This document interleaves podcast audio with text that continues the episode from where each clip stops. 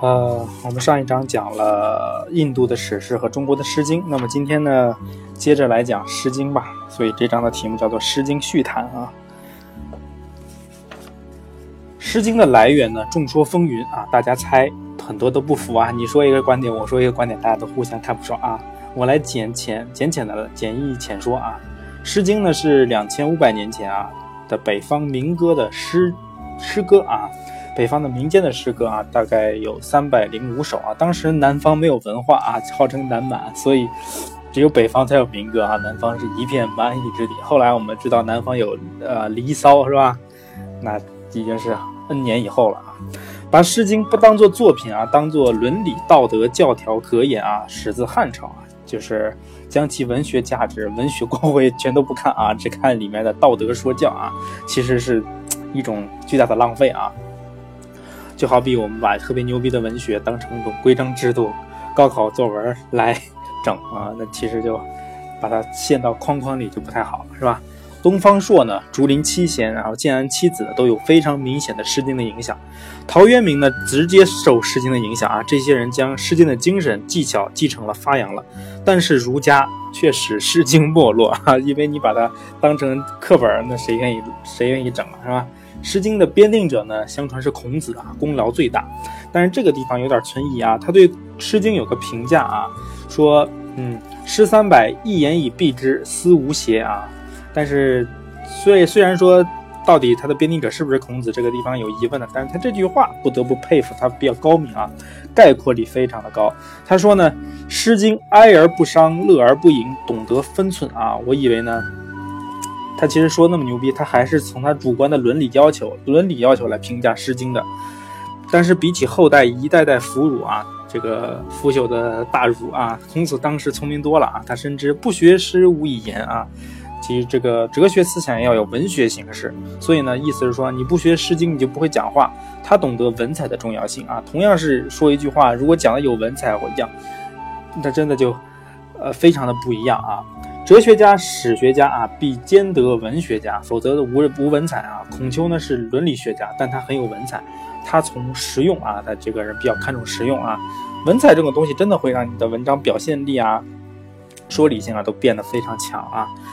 孔子曾经说过啊：“小子何莫学乎诗？诗可以兴，可以观，可以群，可以怨啊。”今天我们看《诗经》啊，应该看《诗经》纯粹的文学性啊，文学美。因为我讲讲的是闲话文学史嘛，所以当然是主要看文学了。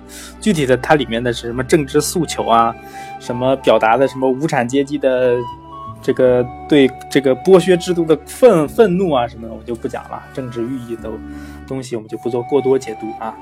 《诗经》呢，主要可以分为三部分啊：风、雅、颂。雅呢，有大雅、小雅之风之分啊，风。是以音乐名称用到文学啊，用今天的话说就是曲式曲调啊。比如说当时有秦风、魏风啊，就是俗话来讲，秦风什么秦风、魏风，就跟我们今天说什么山西调啊、甘肃调是一个意思啊。当时呢有十五个国家啊，都在北方，在陕西、山西、河南、河北、山东一带。所谓国风呢，就是十五国的调调都各不相同啊，各有方言啊，唱歌的调也不一样。雅呢？现在是个形容词啊，就是非常高雅啊。当时呢是个名词啊，大概什么意思呢？就是正的意思啊，正啊。当时的普通话、官话啊，俗称雅言啊，就是说你这个是正宗的话啊，这个官话啊。雅呢也即夏的意思啊，直到我们中国也称华夏是吗？分大雅、小雅。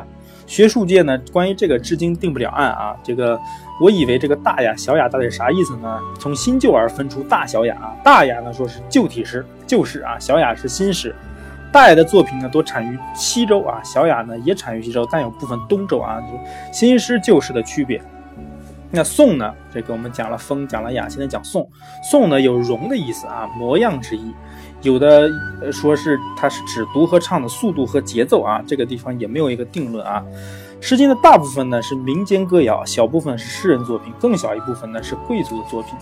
那《公羊传》曾经说过啊，男六十岁，女五十岁，无子嗣，官方令其去乡间采集诗，乡到城，城到县，县到国，向朝廷奏诗啊，是一个非常 浪漫的职业啊。反正没孩子啊，去乡间采民歌吧，啊，把采好的民歌一集一集正奏到朝廷啊。那个时候呢，国与国外交也以诗和音乐交往赠送啊，艺术的传播风雅颂不必分啊，分不清也勉强也不要分啊，分的挺无聊的。据说这个我们觉得就是很浪漫嘛，就是这些人去民间去收集这些歌谣，就像大家有没有看过一个电视剧，那不电影啊，陈凯歌早期的《黄土地》还是还是《孩子王》啊什么的，就是相似的职业啊，到民间去采集民间故事啊，也是一个非常好玩的一个职业。那司马迁的《史记》曾经说啊，古诗有三千多篇，孔丘删时呢，二或三种相似重复者存一，合道德礼仪者才选啊，所以他删掉了很多。又有一说说孔丘啊，并没有删诗啊，好诗自会流传。但这句这种说法，我是有点怀疑的。那肯定是删过呀，因为一定要行诸于文字才能流传啊。如果当时人没有选编啊，《诗经》到汉代估计已经绝种了，就所剩无几了。人类的发展，艺术的保存，实在是岌岌可危，结结巴巴的啊。所以你要真的没有人保存，没有印刷，没有成书，没有历史文献，那特别难的难以传播啊。嗯，从《诗经》里面呢，我们可以看到两千五百多年前的政治、社会、文化、爱情、友情、乐器、兵器、容器等等，三百零五篇啊。植物草本有七十种，木本呢有三十种，兽呢有三十种，鸟呢有三十种，鱼十种，虫二十种，等等等等。可见当时中国人啊，对这个大自然的认识已经有了他们固定的名字啊。你这个小小鸟叫什么名啊？这个虫子叫什么名啊？啊，这就非常重大的文献价值啊，让我们了解到大概两三千年前啊，西周那个人们大大概是怎么样生活的，当时的社会状况是什么样的，当时人们的衣食住行是什么样的啊？有了这个诗，就有非常高的这种艺术保存的文献价值啊。那这今天呢，我们给大大家讲三首诗吧啊，因为时间有限，现在已经晚上十点半了啊。这个我们先讲一首《庸风百州》啊。就是有个特别让人心仪的男子啊，在河中泛舟啊。庸风，庸是个地名啊，找什么风就是那某个地方的一种歌啊。泛彼百舟，载彼中河，胆比两毛，实为我宜。知此使迷他，母也天之不量人之。泛彼百舟，在彼何侧，单比两毛，实为我特。知此使迷逆，母也天之不量人之啊！这个有个很很很很美的男子啊，在河中泛舟啊，长得特别美丽啊，然后实在是我心仪的对象啊。可是呢，老天爷呀，爸爸妈妈呀，你为什么不体谅我的这种爱情呢？是吧？小女孩思春的这种美好情感。第二首呢，正风风雨啊。这首诗里面有非常知名的几句话，大家可以感受一下啊。风雨凄凄，鸡鸣喈喈，既见君子，云胡不疑？风雨萧萧，鸡鸣啾啾，既见君子，云胡不抽？风雨如晦，鸡鸣不已，既见君子，云胡不喜？这个风雨如晦，鸡鸣不已啊，是一个非常。非常流传之广的一句话啊！这句话讲的什么意思呢？这是正风风雨啊，说郑国的这个地方 刮风下雨是吧？这个是一个小女孩看到一个自己心爱的男子啊，然后啊，那我心情怎怎能平静呢？啊，这个云胡不疑，疑就是平地嘛。见既见君子，云胡不疑呢？我看见这个我心上的男子，我怎么能心情平静？第二段啊。既见君子，云胡不抽啊？抽是生病的意思啊。见了你，我还有什么病呢？啊，所有的病都痊愈了啊，就跟我们现在基督徒向上帝祷告一样啊。我不求你到我心里来，只要你一句话，我的疾病就会痊愈啊。人的爱情的力量会让所有的忧忧忧愁都忘掉。那第三句啊，既见君子，云胡不喜？见了你，怎能不欢喜呢？对吧？就是现在的恋热恋中的青年男见到对方之后的心，叫什么？欢呼雀跃的啊，心头大喜啊，这种情感大部分人就能理解啊。第三首诗呢叫《宾风七月》啊，这是《诗经》所有国风里面最长的一首诗。呃，这个冰呢就在今天的陕西旬邑的西南这么一个小地方啊。但是呢，这首诗呢讲的是劳动人民的啊疾苦啊被剥削的感觉啊，但是也有一些欢欣的劳作场面啊。第一句。第一句叫“七月流火”哈，“七月流火”这句肯定很多人听过啊，对，但是这个词也是经常被误用。“七月流火”呢，什么意思呢？流火呢是一个古星的古代的星星星的名字啊，呃，夏历五月呢，这时候那个星此星正当南方啊，六月过后就偏西了，故称流啊。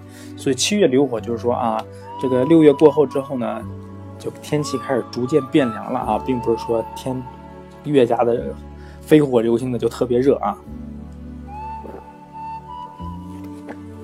这个说到七月流火，原来人大闹过一个笑话。原来那个新党的主党主席俞永明，sorry，俞永明来大陆参访的时候，人大校长就用了啊，今天是个七月流火什么的啊，闹了个很大的笑话。他本意呢是想说这个天气很炎热，但是我们的热情很高涨之类的，但是用了个七月流火就很不恰当啊，天气开始逐渐转凉了。好了，我们现在来学一下这首诗啊。七月流火，九月授衣。一之日必发，二之日必裂。无衣无褐，何以足岁？讲的什么意思呢？七月天气变凉，九月开始织衣裳啊。十一月的时候呢，我们就开始啊，这个大风出屋啊。十二月呢，就是大风凛冽啊。那我们就先不要讲这些东西了啊，先把这首诗念完啊。七月流火，九月试衣授衣。一之日必发，二之日必裂。无衣无褐，何以足岁？三之日鱼泪，四之日举止。同我父子，夜比南亩，田俊之喜。这是第一部分啊。第一部分讲了这个故事，嗯，如果不翻译的话，我觉得好像真的还不太好理解，是吧？那，呃，七月大火向西落去啊。九月呢，妇女缝织寒衣；十一月呢，北风劲吹；十二月，寒气袭人。没有好衣，没有好衣，没有粗衣啊，怎么度过这年底呢？啊，劳劳动人民通常为衣食而这个难过啊。这个你看，无衣无褐，何以足岁啊？没有好衣服，也没有烂衣服，就是没有衣服呗。如何度过这年底？啊，三之日余泪啊，三之日，我们说的一之日、二之日、三之日，就是十一月、十二月。啊，正月、二月啊，那他说的是夏历啊，对应我们现在的公呃日历应该就是这样的啊。那正月开始修出犁，二月下地去耕种啊，带着妻儿一同去把饭送到南边地啊。这时候呢，田官啊、农官啊、田大夫正好赶来过来吃酒食啊。我们辛辛苦苦种地，先给你一个剥削的虫子来先吃我们的东西啊，真是很难过啊。第二部分，七月流火，九月授衣。春日在阳，有名仓庚。女之一筐，尊比微行。圆求柔桑，春日迟迟。采繁其其，女心伤悲。待及公子同归啊！这里面，呃，最后几句话比较有意思啊。女心伤悲，待及公子同归啊，就是怕被公子这个女公子带回去做陪葬啊。因为当时这个劳动人民，反正都是这个贵族的附庸啊，什么时候拿你去陪葬就去陪葬去了啊。不是陪葬，陪陪嫁，陪嫁。说陪葬说的太恐怖了，不是人生。我想说的是陪嫁啊。七月大火向西向西落雪啊，九月妇女缝寒衣啊，跟上面一样，也是一个反复。春天呢，阳光暖融融，黄鹂鸟婉转的唱着歌。这个苍庚啊，就是黄鹂的意思啊。两个黄鹂鸣翠柳啊，姑娘提着深竹篮，一路沿着小路走，伸手采摘嫩桑叶。春来日子渐渐长。人来人往采白蒿，姑娘心中好伤悲啊！要存归人，贵人嫁他乡啊！啊，这个大大公主要出嫁了啊！大姑大小姐要出嫁了，你这个小丫鬟也要陪嫁啊！下一章啊，七月流火，八月还围，残月调桑，取笔抚枪，以发远扬。一比女丧，七月鸣菊，八月在祭。再炫再黄，我朱孔阳为公子伤。什么意思呢？这个七月流火，八月呃环围啊，说的是七月大火向西落，八月要把芦苇割，三月修剪桑树枝，取来锋利的斧头，砍掉长长长枝条，把它柳树砍一砍嘛，是吧？这个把桑树砍一砍，攀着细枝采嫩桑啊，采采桑，采采桑要干嘛呢？养蚕是吧？织布。七月劳勃声声叫啊，一种鸟啊，劳勃声啊，就的声声叫。然后呢，八月开始把麻织啊，开始织麻了啊。染丝有黑又有黄，这个再炫再黄啊，就是黑中含红，红中带黄啊，这种颜色啊。我主孔阳唯恐自上啊，我的红色呢更鲜亮啊，我我这个衣服那红色红的特别牛逼啊，献给贵人做衣裳哈。变身罗绮者不是养蚕人啊，我这劳动人民辛辛苦苦染这个布才那么棒，是原来是给我的老板啊用来做衣裳的。嗯，然后下一张啊，四月绣腰，五月明条，八月奇货，十月允托，一之于鹤啊，取彼狐狸为公子求。二之日，其同载转武功，严思其宗啊，献监于公，这个也是一件挺悲惨的事情啊。这个，呃，四月远至结了载，五月知了声声叫，八月田地收获忙，十月树上叶子落，十一月上山猎和啊，去猎取狐狸皮毛好，送给国人贵人做棉袄啊，取彼狐狸为公子求啊。好不容易把一只狐狸给打下来了啊！要给公子做大衣裳啊！这个十一月呢，上十二月呢，猎人会合，继续操练打猎功啊！打到小猪归自己，打到大猪先王宫啊！这严思其重啊！一岁的小猪就小小小兽，一般都是归猎者自己所有啊！献监于公呢，但大兽啊，打到老虎啊，打到大野猪啊，什么都得献给公家啊！呃，也是可见被剥削之惨啊！五月丝中动谷，六月缩鸡阵雨，七月在野，八月在雨，九月在后，十月蟋蟀入我床下。穷氏熏属塞相锦户，皆我父子月为改岁，入此室处。嗯，这个五月呢，蚱蜢腿弹跳；六月纺织娘振翅，十月蟋蟀在田野，八月来到屋檐下，九月蟋蟀进门口，十月钻在我床下。祖菜鼠洞熏老鼠，封好北门。蓬窗户啊，这个盆门缝啊，叹我妻子好可怜啊！这个岁末将来，将过新年到，迁入此户把身安啊。前面几段的五六七八九十月啊，讲的是用小动物来表示这个天气越来越寒冷啊。然后我们家很穷啊，这个凶老鼠啊，家里很多老鼠，然后把要把门给糊上啊，可怜我的老婆孩子呀，到快到过年了才来这个破房子来住啊。六月时雨极傲，七月亨葵即交，八月播枣，十月获稻。为此春酒以见梅寿。七月食瓜，八月断湖，九月交祖。采玉新妇侣，采图新礼，使我农夫。这也是挺惨的啊！我这个。六月呢，开始吃李子和葡萄；七月又开始煮葵及煮豆啊；八月开始打红枣；十月夏天收稻谷啊，丰收还是不错的啊。酿成春酒没有像，为了主人求长寿啊，我酿了很好的美酒，但是那还要给主人啊，要祝主人的长寿长命百岁。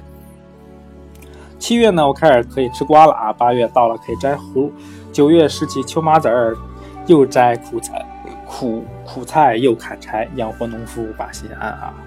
自己自己种地自己吃嘛，养活了自己。九月筑长圃，十月纳河沙，纳河家。暑季种鹿，河马交麦，皆我农夫，我家其同。上入直光宫，直公公。呃，昼而鱼毛，宵而所绦，及其成屋。其始剥白骨。真的好累啊！操，这个。九月、十月啊，九月开始打长谷，十月庄稼收进仓，暑季早稻和晚稻，立马豆麦全入仓。看我农夫真辛苦，庄稼刚好又收拾完了，又给又去给官家修建宫殿去了。白天我要去地里割草啊，晚上我还要给你搓绳索啊，赶紧上房修好这个屋子啊。开春还在种白谷啊，一天年年忙忙碌碌，不知为何啊。然后接下来啊，二之日凿冰冲冲，三之日纳鱼林荫，四之日起早。献糕献酒，九月素霜，十月笛长。朋友心朋酒私赏，约杀羔羊。祭比公堂，称比四公，万寿无疆。这就到最后了啊。二支我们跟前面讲过嘛，二之就十二月，十二月凿冰冲冲啊，正要搬进冰窖里啊，这干这个苦役啊，冬天正好把冰抛起来，放到冰窖里，夏天能储存粮食用啊。二月开春呢，开始祭祖先啊，献上韭菜和羔羊。